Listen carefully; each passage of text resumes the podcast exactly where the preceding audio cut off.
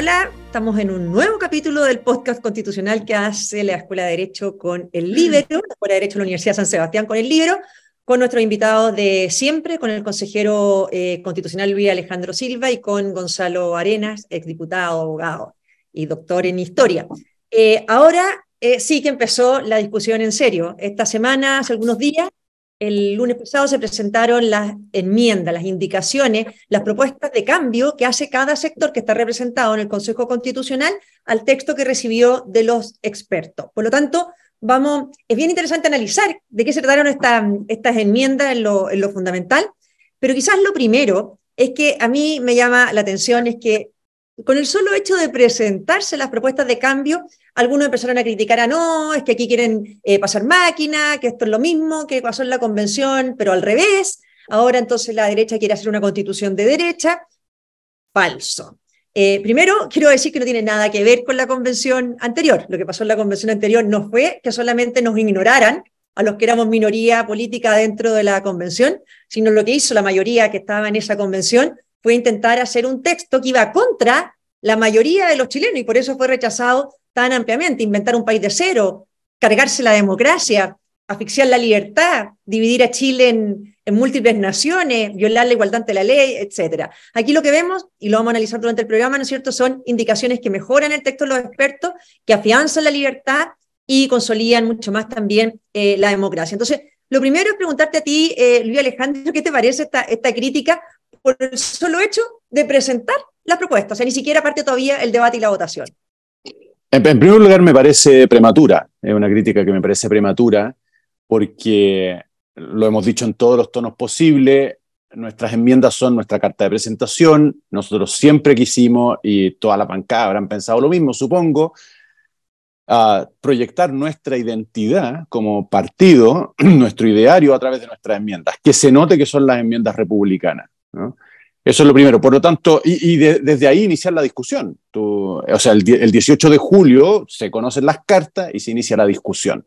Por lo tanto, en primer lugar me parece prematura. En segundo lugar, me parece infundada en el sentido, uno, de que ninguna de las enmiendas, estoy hablando en particular de las del Partido Republicano, puede realmente haber sorprendido a alguien. Si yo creo que no hay ni una enmienda que alguien pueda señalar como sorpresiva, ¿no? En el contexto de lo que el Partido Republicano ha venido diciendo desde que existe, a través de José Antonio Casta, a través de su presidente, a través de sus diputados, a través de la campaña de los consejeros. No hay sorpresas. De hecho, todo lo que pusimos en la enmienda eh, materializa lo que hemos venido diciendo, ¿no? En materia de familia, en materia de probidad, en materia de estabilidad política, suma y sigue. Eh, y lo tercero eh, es que no podían hacer otra cosa. ¿No?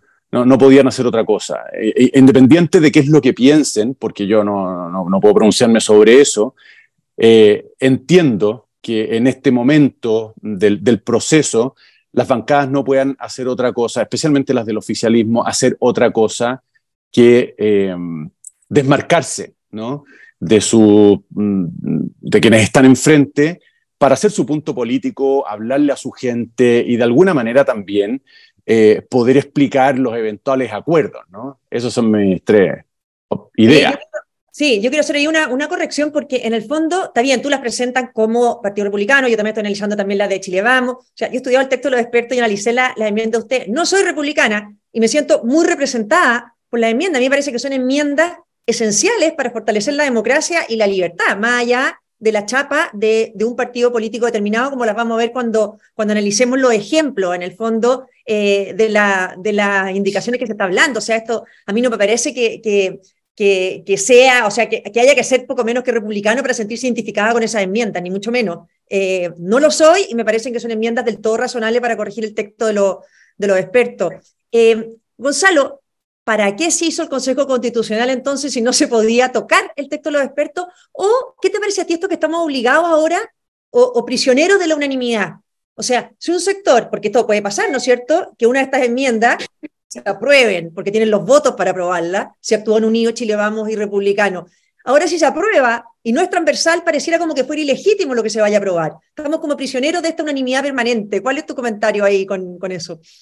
Sí, bueno, yo, yo creo que ahí uno puede guiarse por una cosa muy objetiva, ¿ah? eh, en el sentido de que si estas enmiendas, a diferencia de las anteriores, coinciden o no con lo que es nuestra tradición constitucional, si está dentro de los marcos de lo que siempre hemos discutido, de lo que siempre hemos conocido, como debe ser nuestra democracia, con nuestra tradición republicana, etc. Y a diferencia de las propuestas de la convención anterior, que no tenían nada que ver con lo que era nuestra tradición constitucional, que era una, un sistema político absolutamente desconocido para nuestra tradición republicana, lo que estamos discutiendo hoy día y lo que hemos visto hasta el momento están dentro de la discusión normal, o sea, está, está dentro de lo opinable en lo que hemos llegado bueno, sobre todo en la discusión sobre una nueva constitución a partir de 1980. Entonces, ahí hay un criterio de realidad que es muy distinto a lo que era la convención anterior. Por lo tanto, ocupar el mismo argumento de la convención anterior está mal, porque lo que se trató de hacer en la convención anterior era refundar un país, hacer un país de nuevo, desde cero, y lo que se está haciendo ahora, al menos en las eh, indicaciones que uno ha visto, es perfeccionar o discutir sobre temas que siempre han estado en la mesa de discusión en nuestro debate constitucional. Así que yo creo que ahí hay una diferencia fundamental. Eh, y además todavía, además, porque esto viene eh, precedido de un trabajo de un comité de expertos, o sea, tampoco es un empezar de nada, son enmiendas a un trabajo ya realizado por alguien distinto a la convención, en donde nadie tenía mayorías, sino que estaban todos los sectores representados más o menos en igualdad de fuerza, incluso los republicanos estaban en minoría. Entonces, eh, yo creo que son dos temas absolutamente distintos y subirse al carro de esto de pasar máquina o, la, unanimidad me, parece francamente, bueno, una exageración y un tema más para meter una cuña política que una discusión real. Claro, parece como que hubieran tenido la minuta hecha antes, ¿no es cierto? Ahora, y un hecho que no se nos puede olvidar, que todas las enmiendas respetan los bordes que se pusieron para este proceso. O sea, aquí se fijaron ciertos bordes y dentro de esos bordes hay, por supuesto, ¿no cierto?, libertad de expresión y de opinión. Y son enmiendas que calzan dentro de los bordes, a diferencia de lo que pasaba en la convención, ¿no cierto?, que, que se cargaban en el fondo lo, que conocíamos como, como democracia hasta ese minuto. Vamos a algunas en concreta, en concreto, perdón. Em, me gustó una, una norma anti-Partido Comunista o anti-ministra Vallejo, en que se establece expresamente que el caso alguno el Estado podrá establecer ideas u opiniones como únicas u oficiales y tampoco podrá sancionar la expresión de ideas u opiniones contrarias a la manifestada por el Estado, su organismo, autoridades, funcionarios. Me parece que es cierto que tienen que obedecer ¿no cierto? nuestra tradición constitucional, pero también son hijas de su tiempo las constituciones. Entonces, cuando estamos viendo que se presentan proyectos de ley eh, para condenar, ¿no es cierto?, al que no piensa igual, o tenemos esta comisión asesora contra la desinformación, me parece una gran eh, enmienda, Luis Alejandro. Sí, definitivamente se hace necesaria. Uno, uno querría que este tipo de disposiciones no, fuera, no, no estuvieran en una constitución, pero como tú bien dices, las constituciones en buena medida son hijas de su tiempo y de hecho la que tenemos eh, obedece, muchas, muchas de sus disposiciones obedecen a, hechos históricos que se quisieron eh, prevenir para el futuro. Y bueno, esta disposición a la que tú aludes es precisamente una que también busca prevenir algo que sería tremendamente grave para la democracia en definitiva, eh, porque cercena de manera muy importante una de, sus, eh, eh, una de sus bases fundamentales, que es la libertad de expresión. Es decir, sin libertad de expresión, la democracia es simplemente un simulacro, una fachada. Y como son hijas de su tiempo, claro, hemos estado frente a, a amenazas bastante serias, ¿no es cierto? Bastante eh, de, eh, castigar o sancionar penalmente incluso lo que, lo que desde la otra vereda llaman el negacionismo, que en la práctica es simplemente controvertir ¿no? una verdad que quiere instalarse como oficial. Y después tenemos este evento puntual que simplemente eh, levanta las alarmas una vez más, porque que es esta famosa comisión de desinformación o comité de desinformación que, que sin, sin, sin necesidad de mucha mala, mala fe, uno ve allí un, un, germen ¿no? De, verdad oficial, de querer controlar la opinión. Así que, y una constitución, al final, creo que, y con esto termino, esta, este, las disposiciones constitucionales creo que deben poderse conectar fácilmente con su esencia, ¿no? que es contener el poder, en, en nuestro caso, salvaguardar, crear las condiciones para una democracia liberal. Y en este caso, esta disposición, dado el contexto, me parece que remite directamente, o sea, el parentesco con, con la esencia de la Constitución es visible. Es decir, aquí se trata de custodiar una libertad fundamental para que tengamos una democracia. Gonzalo, en otro tema, las enmiendas corrigen el error de los expertos en materia de salud, ¿no es cierto? Se garantiza acá la libertad de elección en salud y vimos también una norma, ¿no es cierto?, que establece que la sentencia, impedir que la sentencia tenga efectos generales, lo que es obvio, porque no podrían, pero lo dicen expresamente para, para la Constitución. ¿Cómo lo ves? Sí, es que ahí hay un punto que, que, es muy interesante que tiene que ver también con los tiempos que estamos viendo, porque las tres enmiendas que hemos eh, discutido estaban en el texto constitucional del 80, o sea, porque se entienden que son parte de principios mayores, o sea, lo que hemos hablado de que se prohíban ideas, bueno, eso es la libertad de expresión, la libertad de conciencia, la libertad de educación, esto, el efecto de las sentencias también parten de la normativa general constitucional que tenemos en Chile, pero ahora hay que hacerlas expresas, ¿ah? porque se ha cuestionado incluso lo más medular de principios generales y de, derechos que hemos establecido siempre. Entonces, la gente tiene que ver también que muchas de estas indicaciones no es que den temas nuevos, sino que concretan temas que nunca antes habíamos discutido, que eran parte de nuestro sistema democrático y que ahora la izquierda ha lanzado la discusión y por lo tanto hay que precisarlos. ¿ah? Eso habla eh, bien de las herramientas, pero habla además muy mal de los consensos constitucionales y democráticos que tenemos, porque ya tenemos que empezar a definir cosas que dábamos por hecho, o sea, que el Estado no puede imponer obligaciones o, o pensamientos jurídicos, es una cosa que debería ser de perogrullo, básico, no deberíamos ni siquiera discutirlo, y bueno, tendríamos que presentar una enmienda sobre eso. O sea, es un tema que, que preocupa, que es bueno que esté en la Constitución, pero que preocupa porque el día de mañana igual nos van a ir a cuestionar todas las normas constitucionales sobre temas que nosotros pensábamos que eran obvios en ciertos principios. Y es un antecedente muy, muy peligroso. Oye, en un tema que me llama la atención también, ¿no es cierto? Hasta hoy el proceso genera poco apoyo ciudadano y aquí hay un plebiscito de salida, por lo tanto, eh, se le va a preguntar a la, a la gente. La convención hizo una constitución de la inseguridad. Y yo veo acá con las enmiendas que se recoge esa ansia ciudadana por mayor seguridad y por mayores herramientas para enfrentar la violencia. Pongo algunos ejemplos para darte la palabra, Luis Alejandro, pero veo en las normas eh, la Defensoría de las Víctimas, tribunales especiales para el crimen organizado, terrorismo, narcotráfico, dejar claro que no se puede indultar a los responsables de delitos terroristas, que el fiscal nacional sea susceptible de acusación constitucional, entre otras. Eh, entonces me parece bien que ustedes están haciendo cargo, bueno, normas también anti-inmigración ilegal. Eh, ese era el sentido, ¿no es cierto?, empezar a reflejar también lo que es el sentir ciudadano frente a las herramientas que requerimos para enfrentar la violencia? Efectivamente, esa fue una de las, de la, vamos a decirlo así, tareas que, que, nos llevamos al Consejo, los consejeros republicanos, porque la campaña uh, nacional ¿no? Eh, para el Consejo Constitucional tuvo un ingrediente de, seguridad muy importante, dada la, dada la coyuntura y también lo que en ese momento era eh, perfectamente, eh, eh, que se percibía ¿no? como una cierta complicidad de las autoridades con la situación que estaba dándose, ¿no? En términos, digamos, el indulto del presidente Boric, ¿no es cierto?, marca un antes y un después en, en esa materia, para qué decir cuando eran oposición. Así que llegamos con el compromiso, obviamente, y esto lo hemos dicho en otros programas, eh, la constitución por sí sola no va a resolver el problema de la seguridad, Así que sería un error, ¿no? Presentarlo así o esperar que eso ocurriera, pero obviamente que se pueden hacer cosas. Y una de ellas que a mí es la que me parece eh, más interesante es la, creación de un tribunal especial con jurisdicción nacional.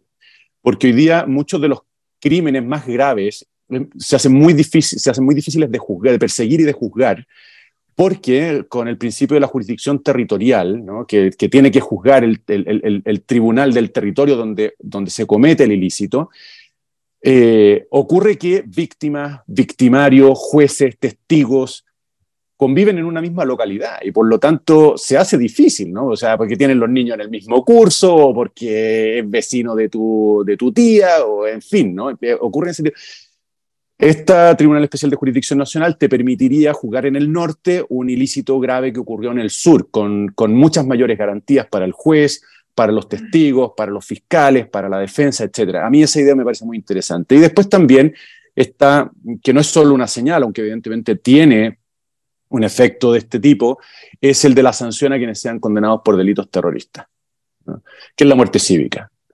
Sí, aparte, aparte de que no se les puede indultar, cosa que ya está en la ley de indulto, aunque abre una ventana que vemos que se puede saltar, lo vemos en el último eh, indulto, pero está la muerte cívica, es decir, nadie que haya sido condenado por delito terrorista puede volver a participar en cargos que tengan en sus manos el bien común. ¿no? Ni siquiera los cargos de exclusiva confianza del presidente, que esto me parece a mí que es una innovación bien importante porque sabemos que ahí hay un espacio para que se compense políticamente con un trabajo remunerado a quienes por falta de idoneidad o por haber sido sancionados o responsabilizados por, por, ilícito, o a, veces solo, eh, eh, tengan un lugar en el, en, el, en el, aparato público. Así que sí, definitivamente con estos cierros nos hicimos, quisimos hacernos cargo de, esa, de esa necesidad con estas enmiendas y otras. Hay enmiendas, sí, hay otras también que, a mí me, parece muy bien. Por ejemplo, eh, que el Estado deba garantizar la continuidad del servicio educativo, los establecimientos educacionales, ¿no es cierto? Eh, uno ve cierta, hay normas anticorrupción, o sea, normas que están apelando directamente a lo que son los problemas que la gente está enfrentando. Gonzalo, como también tenemos que informar de la, eh, a los auditores, te voy a leer en el fondo algunas enmiendas que son, mencionar nomás, correcciones al texto de los expertos para que tú te refieras a alguna en particular o, o, lo que quieras. Por ejemplo, se corrige el texto de expertos ya vimos en materia de salud, se corrige en materia de huelga, que los expertos lo desvinculaban de la negociación colectiva, ¿no es cierto? Se corrige el tema de la propiedad de los fondos de pensiones, se corrige la libertad de enseñanza, se corrige esta norma de dictadura de los partidos, se elimina esto de que, de que un partido pueda expulsar a alguien y a un parlamentario y ese parlamentario perdiera el cupo eh, en el Congreso. Se pone algo que a mí me parecía que era fundamental, que la soberanía reside en el pueblo de Chile, nación única e indivisible, porque el texto de los expertos decía que, que reside en el pueblo y después esto se podían haber varios pueblos y cada pueblo iba a reclamar entonces ser soberano. Eh, se corrige esta norma porque se elimina la paridad de salida, la norma transitoria, se eliminan estas normas que reemplazan el texto constitucional, se elimina la derogatoria popular de ley, por poner alguna y, ir contando. Sí, mira, yo de todas esas quiero destacar una que no mencionaste. Bien. que es el tema eh, de eliminar las contribuciones a la casa familiar, a ¿ah? que lo encuentro realmente novedoso, bueno, espectacular. espectacular, sobre todo pensando en las personas de mayor edad. ¿ah? Estoy pensando en, los jubilados. El, el jubilado, ¿cierto? Que tiene un gasto cada vez mayor en remedios, en salud, que ya no tiene los ingresos que tenía antes y que muchas veces tiene su casa todavía, que es la que tenía con sus hijos, que ya además le queda grande, por lo tanto no corresponde a su actual situación económica, que se elimine el pago de contribuciones, pero solo a la habitación que hace de hogar familiar me parece que es una medida de toda justicia. Esto no, implica que hayan a quedar afuera las segundas viviendas, las casas en la playa, pero eso todo eso sigue pagando contribuciones. Pero este es un tema esencial eh, que ayuda mucho, y bueno, y no solamente a los más viejos, sino que también a la gente que está empezando su vida laboral, que se mete en un crédito hipotecario, ¿no es cierto?, para ir formando su familia, porque al final el, el gran patrimonio de la inmensa mayoría de los chilenos es su casa y nada más que eso. ¿ah? Y cuando tenemos contribuciones que ya empiezan a igualar lo que es un arriendo, sin duda que es una injusticia tremenda yo creo que establecer ese principio es realmente muy bueno. Y lo otro que sí tú, tú decías, eh, Marcela, que es el tema esto de, de eliminar esta, esta especie de partidos leninistas que, que estaban formando también, me parece que, que, un respeto a la democracia importante. Y además destacar algo que ya lo dijimos, pero es bueno destacarlo de nuevo. Ninguna de estas enmiendas atenta contra los 12 bordes establecidos por gobierno y oposición ¿ah? en igualdad de condiciones. O sea, aquí no, hay que, no es que se pasó una máquina, aquí en igualdad de condiciones determinamos una cancha de fútbol donde se juega el partido y lo que se está haciendo es presentar dentro de ese partido. Así que es imposible que haya una pasada de máquina cuando hay acuerdos ya hechos sobre en qué podemos jugar y en qué no. Claro, y por eso eh, hemos gastado un poco de tiempo en, enunciarla, porque para que la gente vea lo razonables que son y dentro de un régimen democrático esta, estas enmiendas. Te quiero preguntar a ti, Luis Alejandro, por una en concreto y después vamos solo por otra. A ti, Luis Alejandro, la rebaja parlamentario, que también asumo que es bastante popular esa, esa medida. Sí, esta obedece a un, a un diagnóstico transversal, en primer lugar, que es el de la fragmentación y la consiguiente inestabilidad, que se traduce, para hacerlo muy en sencillo, en la dificultad en que el ejecutivo, para que el Ejecutivo y el Congreso se pongan de acuerdo, para que puedan tener un diálogo fluido y provechoso en términos de avance de los proyectos, etc. Y lo segundo obedece a una conclusión prácticamente unánime de los expertos de que disminuir el número de escaños por distrito es la medida más eficaz para terminar con aquellos partidos de nicho que finalmente son los que fragmentan el espectro político en muchos pedacitos. Porque cuando tú tienes un distrito que elige a ocho, el porcentaje de votos que necesitas para salir electo es mucho menor, por razones obvias. ¿no? Tú divides en ocho el, electorado y necesitas mucho menos para salir. Por lo tanto, puedes hablarle a un nicho y aspirar a salir. Cuando tú reduces, digamos, por ejemplo, a 6 o a 5 el distrito, eso te fuerza a ampliar tu discurso porque necesitas una base mayor de votos para salir.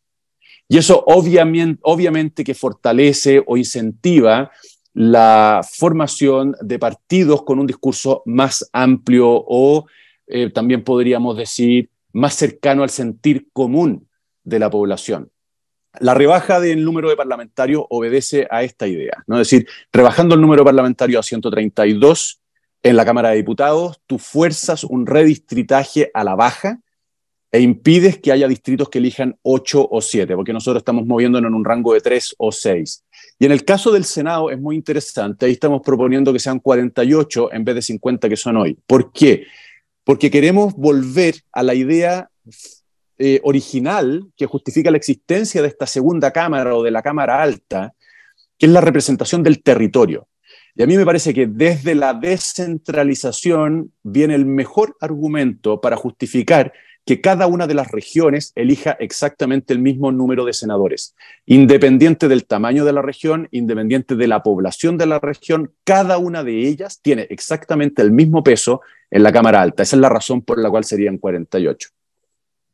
Gonzalo, eh, bueno, igual no sé si quieres opinar algo de eso, pero también te quiero preguntar de una enmienda que yo comparto, pero que obviamente eh, va a ser polémica, ¿no es cierto? Ya está siendo polémica, una norma que me parece humanitaria. Esto de establecer en la Constitución que las personas mayores de 75 años eh, de edad que padezcan enfermedades terminales debidamente calificadas cumplan la prisión preventiva, presidio, reclusión en su domicilio y obviamente que han excluido aquellos que representan un peligro actual para la sociedad. ¿Cómo lo ves?